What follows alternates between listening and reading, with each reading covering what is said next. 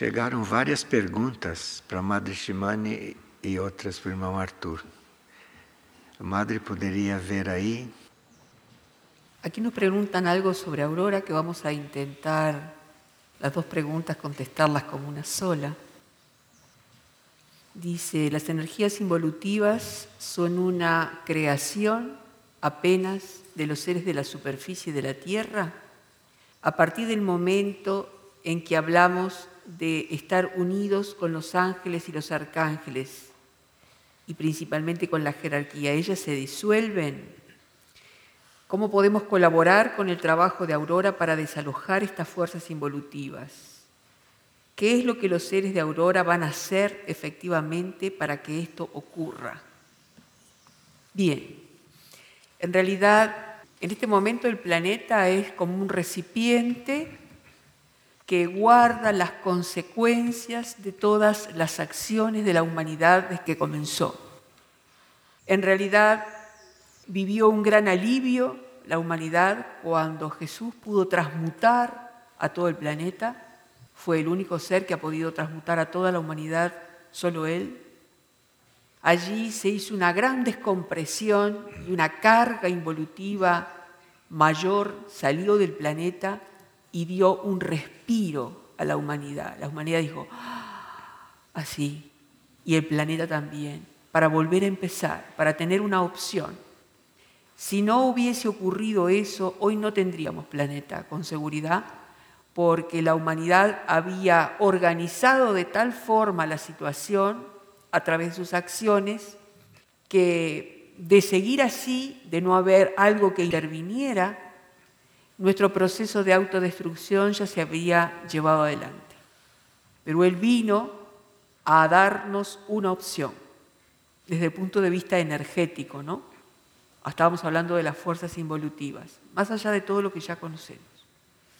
En este momento que el planeta necesita dar un paso e ingresar al real tiempo del universo y pasar a la cuarta y si nosotros lo permitimos hasta la quinta dimensión de conciencia, Nuevamente, desde ese momento, hace dos mil años y poco, hasta aquí, el planeta está completo, rebosante de energías involutivas, de acuerdo a todo lo que nosotros hemos creado. Cuando nosotros creamos una forma pensamiento de este lado, hay otro que crea una forma pensamiento, sentimiento de esto, sale de nosotros, se une y eso comienza a procrear otras cosas. O sea que nosotros somos los grandes proveedores para que esas creaciones se procreen y se multipliquen en cosas cada vez más importantes. Y esas a su vez se unen con otras hasta comenzar a crear entidades inteligentes y esas entidades inteligentes se asocian y crean otras grandes entidades a las que llamamos las grandes fuerzas. Eso se asocia con una situación cósmica que está por resolverse. Como todos conocemos, tenemos un ángel que está enojado con Dios y que su tarea es poner pruebas para todos nosotros. Entonces comienza con una forma pensamiento negativa común y eso va multiplicándose y desarrollándose en un gran espiral hasta que toma contacto con ese hermano nuestro que está polarizado negativamente y entre ese pequeño mal sentimiento o mal pensamiento y esa gran fuerza hay una serie de movimientos, de fuerzas, de entidades, de creaciones, que es lo que llena al planeta en este momento y le crea un peso que no le permite dar su paso evolutivo, al igual que a nosotros. Entonces, ¿cuál sería la tarea para todos nosotros? Dejar de generar aquí para que se corte, alguien tiene que cortar el conflicto, alguien tiene que tener valor de cortar a la oscuridad. Hablo de cortar el pensamiento, de cortar el sentimiento, todos nosotros viene un pensamiento negativo, no, no es conmigo, lo corto, no permito que eso siga enlazándose con otras cosas más. Tengo que ser consciente, de esa forma puedo colaborar yo, ser humano aquí sobre esta tierra. Por lo menos no generemos oscuridad.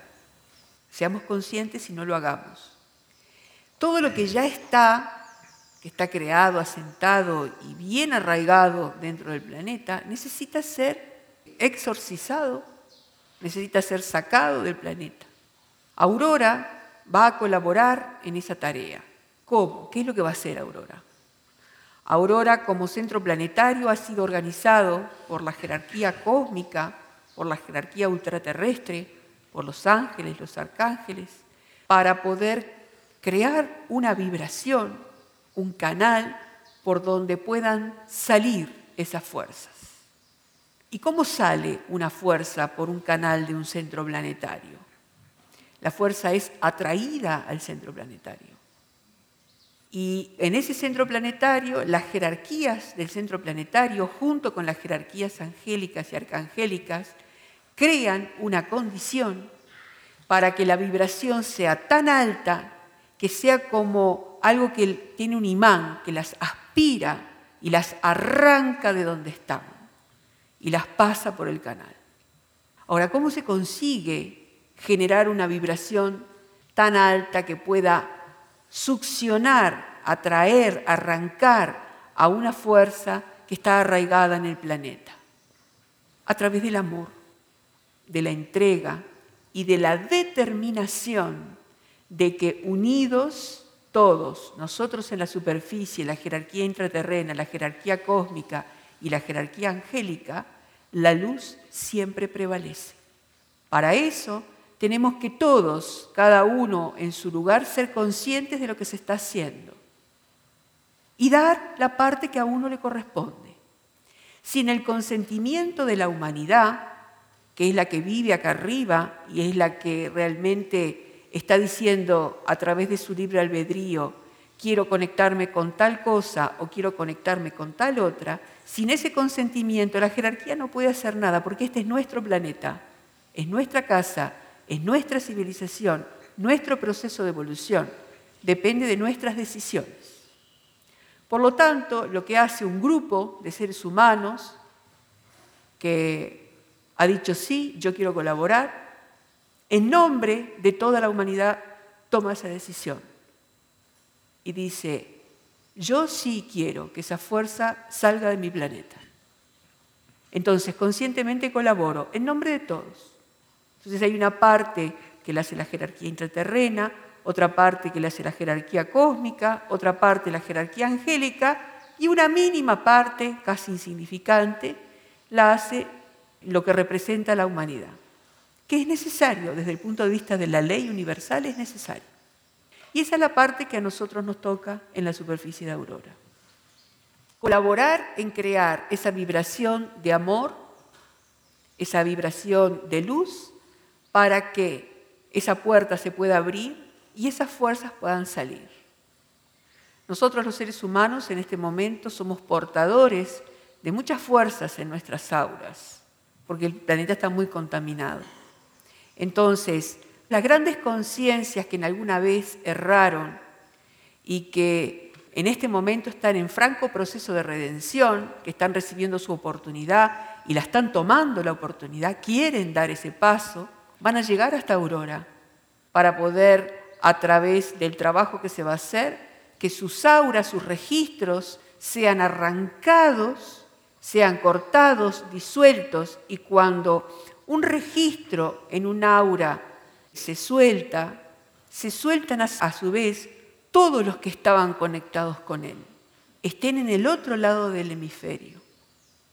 Por eso el proceso de redención es realmente maravilloso, porque un ser que tiene un registro complejo de vidas anteriores, de situaciones que ni sabe a nivel consciente de qué se trata, y es desconectado de esa realidad, a su vez todo lo que estaba conectado con él también es liberado. Es como un efecto dominó, un efecto en cadena. Por eso los 8 mil millones de personas que somos en el planeta no van a poder ir a Aurora, pero de repente van 8 mil. Y esos 8 mil colaboran en desconectar a 4 mil millones. Es muy fuerte lo que realmente puede llegar a pasar. Por eso es muy importante la manifestación de Aurora, porque puede ayudar a muchas personas y puede ayudar al planeta que sea desagotado de esas fuerzas. Si nosotros no cerramos las puertas a la oscuridad, no vamos a poder dar el paso evolutivo, porque es como alguien que quiere subir a una montaña con un transatlántico a la espalda. Es imposible. En este momento es inviable que nosotros podamos acceder al real tiempo del universo, así como estamos. Así que bueno, hay que ponerse manos a la obra y trabajar, no tener temor, porque si estamos todos juntos, unidos en la luz, guiados por la jerarquía, ¿qué es lo que puede pasar? Nada.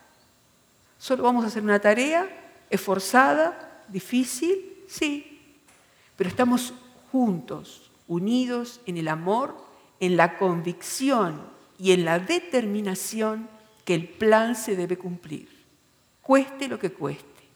Y con esa unión de amor y de trabajo por el plan, solo la luz puede prevalecer. Lo demás es una situación a trascender. Y bueno, hay aquellos que necesiten definir sus tareas, que no sepan qué hacer, cuál es mi tarea, qué tendré que hacer, salgan a servir. Allí rápidamente va a haber luz sobre sus tareas. Mientras nos quedemos en casa, lamentándonos todo el tiempo, dándole a esta matraca, todo el tiempo, ¿qué tengo que hacer conmigo y qué será lo que tengo que hacer? Estoy perdiendo el tiempo porque jamás va a llegar luz sobre mí. Vayamos a servir a aquel que lo necesita. Vayamos a cubrir un espacio donde se necesita cumplir una tarea y ahí vamos a recibir luz sobre lo que verdaderamente tenemos que hacer. Esa es nuestra más, más sincera sugerencia.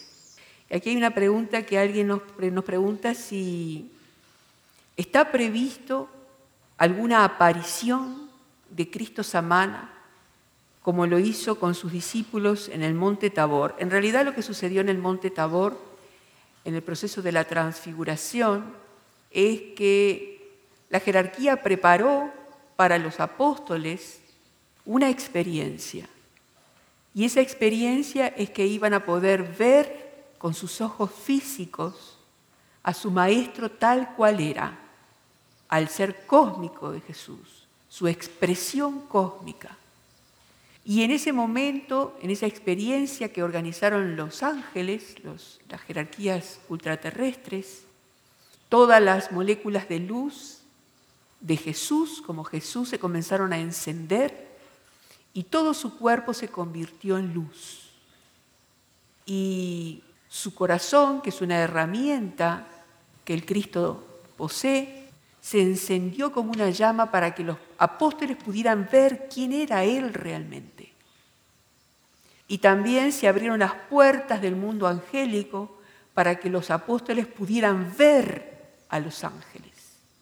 Y a Pedro se le permitió ver en un lugar más apartado a Jesús conversando con Moisés y con Elías, con dos proyecciones de los maestros que también materializaron sus cuerpos junto a Jesús, que estaba totalmente iluminado, para que Pedro pudiera ver realmente y pudiera conocer a partir de ese momento los mundos angélicos y los mundos cósmicos. Eso fue lo que sucedió en el monte Tabor, que no es lo mismo de que si Jesús, Cristo, Samana, Cristo Samana, se va a materializar y va a volver y lo vamos a poder ver y tocar. Él dijo que sí, y yo creo en Él. Nunca nos ha fallado en ninguna promesa. Así que vamos a esperar. Tem uma pergunta aqui que é importante. São duas perguntas sobre o mesmo tema. É sobre a questão de ser salvo. E a pessoa pergunta o que significa ser salvo dentro do contexto que estava sendo tratado. E qual é a diferença entre salvar e encaminhar? A palavra ser salvo vai ter uma conotação diferente dependendo do contexto em que ela esteja sendo aplicada. Não? Então, do ponto de vista desse estudo que estamos fazendo, ser salvo significaria a alma ou ser, que pode ser mais profundo do que a alma, pode ser um estado em nível de mônada, em nível de corpo de luz espiritual. Ser salvo significaria que o ser ou a alma fossem retirados do estado de consciência no qual estão e retomassem aquele estado de consciência no qual eles devem estar. Isso significa que o ser vai reencontrar a sua sintonia com as leis do universo, com as hierarquias, a confederação, tudo isso que sabemos que existe.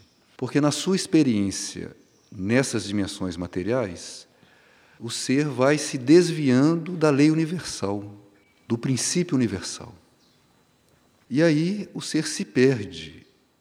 Se perde porque se desviou deste princípio universal, que é a lei que rege tudo o que existe.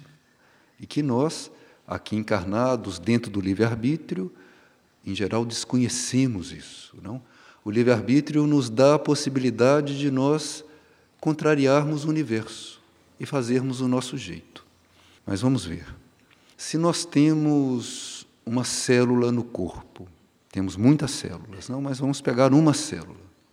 Essa célula faz parte de um órgão, que faz parte de um sistema, faz parte do corpo. Existe toda uma economia no corpo. O corpo está projetado para funcionar em harmonia, dentro de leis universais. E aí, essa célula, que faz parte de algum dos órgãos, diz que ela não quer fazer o que o órgão faz. Aquela célula ela quer fazer a vida dela, do jeito dela. Ela cansou de ser célula do estômago, por exemplo. Ela quer fazer outra vida, não quer mais ser célula do estômago. E ela começa a procriar, a crescer, a desenvolver coisas em torno dela. E ela ignora, ela não quer saber nada do que é o propósito daquele órgão ou o que é o propósito daquele sistema, no caso o sistema digestivo, ou que é o propósito daquele corpo, como lei de harmonia. A célula está vivendo a vida dela. A uma certa altura, vamos ter um tumor naquele órgão, não? Quando as células começam a crescer em outra lei, fora da lei do corpo. Então, imaginemos a situação da superfície da Terra. Nós que somos células da humanidade, que é parte da vida planetária, deste corpo planetário. Cada um de nós fazendo a própria vida, ignoramos o que é o propósito geral, que é o propósito universal, o planeta dentro do sistema solar, dentro da natureza, todas essas leis que existem no universo. Então, ser salvo significa nós reencontrarmos a nossa posição como célula que somos. Um é célula do estômago, outro é célula do coração, outro é célula dos pulmões e assim por diante. Cada um tem uma razão de ser na presente encarnação. E uma razão de ser como consciência interior, como consciência cósmica. Então, este ser salvo diz respeito a este processo na consciência, esse processo evolutivo. Muitas vezes, quando nós temos na vida humana uma situação difícil, de sofrimento, algo que tem que ser superado, no nível da alma, ela está se aproximando do júbilo, porque está acontecendo um processo de libertação no nível humano. E para nós é sofrimento. Então, as leis humanas são diferentes das leis da alma, que são diferentes das leis do espírito, porque são dimensões da consciência diferentes. Então, sermos salvos não diz respeito a uma condição material, como em geral imaginamos. Final dos tempos, tenho que ser salvo, vou para o alto da montanha, para que as águas não cheguem até lá. Não é isso. Agora, quando o indivíduo é salvo na consciência, ou seja, a alma desperta, o ser desperta e assume o seu processo de redenção, aí ele vai ser salvo. Pode ser que o ser, como membro da humanidade, como célula que desperta, receba indicação, esteja em tal lugar ou esteja em outro lugar. Mas isto é em função não dele estar encarnado ou dele desencarnar num processo planetário. Diz respeito à tarefa que ele deve cumprir nesses tempos. Então, quando o indivíduo é salvo, ele pode ter uma indicação de onde ele deve estar, porque ele começa a encontrar a sua posição. Mas isso não diz respeito à sua sobrevivência no plano físico, diz respeito à sua tarefa como prolongamento do plano evolutivo, do bem, aqui na dimensão material. Então o indivíduo é salvo, desperta, muda a consciência, encontra a alma, a alma desperta e ele recebe a indicação de estar em num determinado lugar. Pode ser o lugar que vai afundar primeiro, não tem problema. Porque ali é a tarefa. A tarefa do plano não diz respeito só ao plano material, diz respeito ao plano material também, mas a tarefa do plano evolutivo é em todos os níveis da consciência. Então, ser salvo, como estamos vendo, pode ter um sentido mais amplo, não? diz respeito à nossa consciência. E quando somos salvos, começamos a ter esta capacidade de encaminhar as situações, os seres, no plano externo, de uma maneira evolutiva.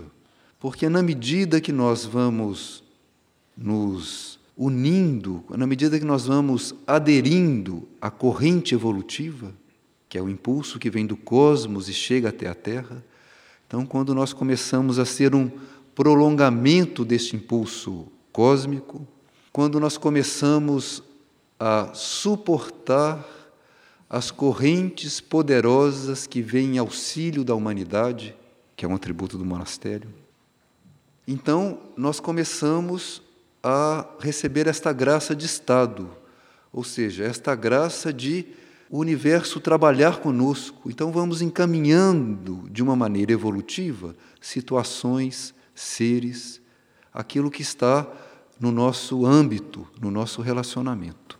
Mas isso não vem de uma vontade humana, porque humanamente nós não conseguimos. Humanamente fazemos o que fizemos com a Terra e sabemos qual é o estado. Isso vem da nossa comunhão com níveis mais altos. Vem da nossa adesão a algo que é evolutivo, a algo que transcende o nosso conforto, transcende o nosso temperamento, transcende as nossas tendências humanas, transcende as nossas preferências, porque tudo isso que estamos falando, preferência, tendência, temperamento, tudo isso entra no serviço quando o ser quer servir. Então ele entra para servir, mas ele quer servir do jeito dele, na tarefa que ele escolhe, nos momentos que ele está disponível. Está bem, é um princípio nessa escola. Mas quando o ser está a serviço, então o ser já foi salvo. Em algum grau, esse processo de redenção já está em andamento. Isto é algo o tempo todo é algo que não, não visa o próprio desenvolvimento. O serviço não é para que nós possamos evoluir. A evolução individual passa a ser decorrência. É como se nós estivéssemos trabalhando numa construção de um edifício. Então, trabalhamos nas bases, subimos as colunas, fazemos o primeiro piso, subimos as colunas, fazemos o segundo piso e assim por diante. Então a nossa elevação, porque vamos subindo o piso e vamos nos elevando, é decorrência do serviço. Nós não estamos ali para isso.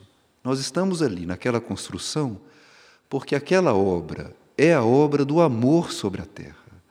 É a obra da consciência cósmica na terra. Neste laboratório que é a terra, Algo deve acontecer aqui. Isto é a obra da hierarquia, é a obra da evolução.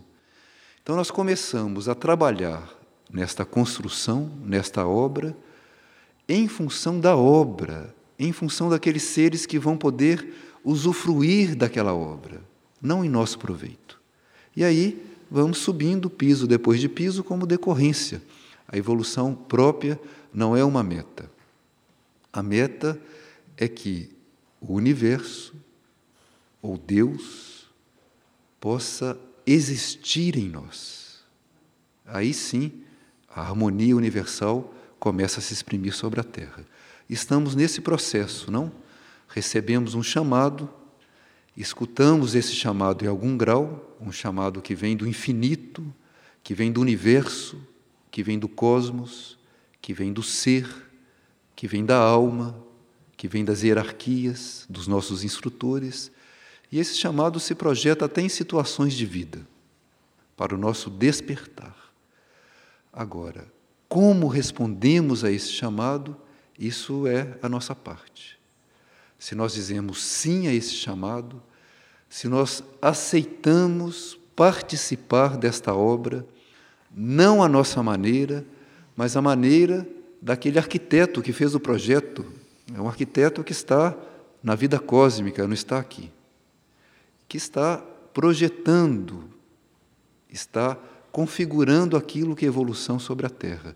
Isso é trabalho dos irmãos maiores, não das hierarquias maiores. E tudo isso diz respeito a esse processo de salvação, esse processo de redenção, a esse processo de nós descobrirmos o que nós somos na realidade, que não é nada do que nós pensamos que somos. Então é uma pergunta, não? Que sou eu? E se ficarmos com esta questão, vamos descobrir. Temos que persistir. Tem aqui uma outra pergunta que é sobre o pensamento do dia, do dia de ontem. É um pensamento de Helena Roerich. O pensamento é o seguinte: não existe paciência sem coragem. Não existe paciência sem coragem. E a pessoa pede para falar algo sobre isso. Quando nós ficamos diante desses pensamentos assim inspirados, não como Helena Roerich, que era uma um ser bastante amplo, não? um prolongamento da hierarquia, foi um prolongamento do trabalho de Moria, mestre Moria. Essas frases inspiradas têm muitos níveis. Então, o ideal é nós tomarmos aquela frase e deixarmos ela depositada no coração. Não ficamos raciocinando muito, não. Depositamos aquilo. Não existe paciência sem coragem e deixamos ali. E aí aquilo volta, paciência. E aí começamos a funcionar ao longo do dia e começamos a perceber os momentos que podíamos ser vividos pela paciência e os momentos que não estamos permitindo que esse estado de paciência se instale. Uma calma, uma paz, uma compreensão de que as coisas têm o seu tempo, que o rio corre no seu ritmo, que o planeta gira na sua velocidade, que o universo tem um ritmo que não é nem lento e nem rápido, é o ritmo do universo. E aí nós começamos a perceber o ensinamento na prática, não vai ser algo teórico, nem uma definição. É eu tomar o ensinamento, porque de Helena Roire, que está vindo o ensinamento, não existe paciência sem coragem. Vamos viver isso. E aí vamos observar e vamos começar a invocar em nós a coragem para que as forças que fazem parte da nossa mente, as forças emocionais, as forças etéricas, as forças físicas até, porque às vezes o próprio corpo físico fica impaciente com este aglomerado de forças em circulação, nós vamos ter coragem de viver o tempo universal, que é o tempo de Deus, onde as coisas não são rápidas e nem lentas. Nós tivemos um exemplo bem prático há dois dias atrás. Nós estávamos aqui em Figueira, havia um mutirão programado, seria uma tarefa nos plantios, com feijão, e praticamente todo o grupo presente estava escalado e ofertado para participar deste mutirão. Era uma tarefa que, com a nossa experiência humana, iria ocupar, no mínimo, toda a manhã com o número de pessoas que estava presente. E muitos de nós têm bastante experiência com plantios e com mutirão. Então era algo bem organizado. No mínimo, uma manhã, se dessemos conta da tarefa. E além dessa tarefa com esta capina do feijão, tínhamos algumas tarefas secundárias, caso alguém que não tivesse muita experiência com o trabalho na enxada, não, pudesse ir para uma tarefa mais leve, pudesse estar nos plantios de outra maneira, participando do mutirão. Quando o grupo foi começar o trabalho, se começou com uma sintonia de oração e mantras, uma sintonia com os outros níveis. Outro nível, mais alto, significa outra lei. Então, sintonia, oração, mantra, sintonia com os anjos, com os arcanjos, não os poderes de criação. E foi uma hora de sintonia, bem feita, não? E o grupo sentiu que mudou de estado. E o grupo foi para a tarefa no campo. E o grupo continuou orando, continuou cantando, entoando as melodias, entoando os mantras, enquanto trabalhava. Havia um estado de alegria interna, não? O canto harmonizava o grupo e o canto mantinha um certo estado. Resultado na prática. Aquilo que era previsto para toda manhã se fosse possível não terminar, terminou no meio da manhã. Quando o grupo parou para o de jejum, a tarefa básica estava feita. Resultado, fizemos toda a capina, 200 leiras de feijão, uma extensão grande. Trabalhamos em outras áreas do plantio. Voltamos para casa. Quando regressamos, estávamos dentro do horário, dentro do horário previsto para o almoço, com calma, sem correria, Ninguém ficou cansado, exausto, teve problema de coluna, não aconteceu nada disso. O grupo, como um todo, entrou numa outra coordenada de tempo e de espaço. Por quê? Mudou a consciência, mudou o foco da consciência. Para isso, não basta mantralizar ou orar. Precisa haver uma disposição e uma disponibilidade. Então, certamente o grupo estava disposto a fazer a tarefa, estava disponível, estava doado. E esta doação, esta oferta, unida ao trabalho de sintonia, criou uma condição fora do plano material normal, porque o que aconteceu ali não foi normal. E pessoas que chegaram depois, não quando o trabalho já estava em andamento, e viram o que tinha acontecido, não acreditaram. Só acreditaram porque viram, porque foi algo fora do nosso tempo. Foi algo num outro tempo que diz respeito a um outro estado de consciência. Então nós estamos criando permanentemente, essa é a questão. Então vamos criar algo que não seja a situação atual da Terra. Como vamos permitir que o planeta ingresse num outro tempo? Final dos tempos, vamos ingressar num outro tempo, que é o tempo real ou o tempo universal. Temos que mudar o estado de consciência. E nós só mudamos o estado da consciência quando nós nos transformamos. Então, começa aí, no primeiro pensamento, no primeiro sentimento, na nossa atitude, começa na nossa vida prática. Não é teórico. Então, não existe paciência sem coragem. Colocamos no coração e colocamos em prática e aí vamos descobrir todo esse ensinamento nos seus vários níveis de compreensão, porque nós nos transformamos e quando nos transformamos, compreendemos algo mais. E assim vamos, degrau por degrau. Está bem? Então, muito obrigado a todos. Obrigado. obrigado. Gracias a todos.